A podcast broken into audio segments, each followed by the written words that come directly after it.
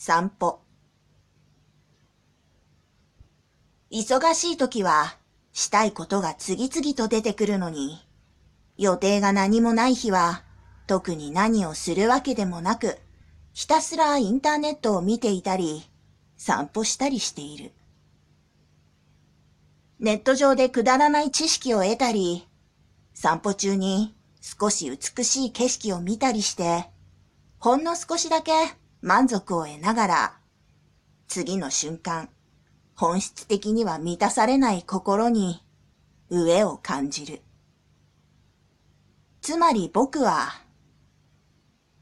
退屈なのだ。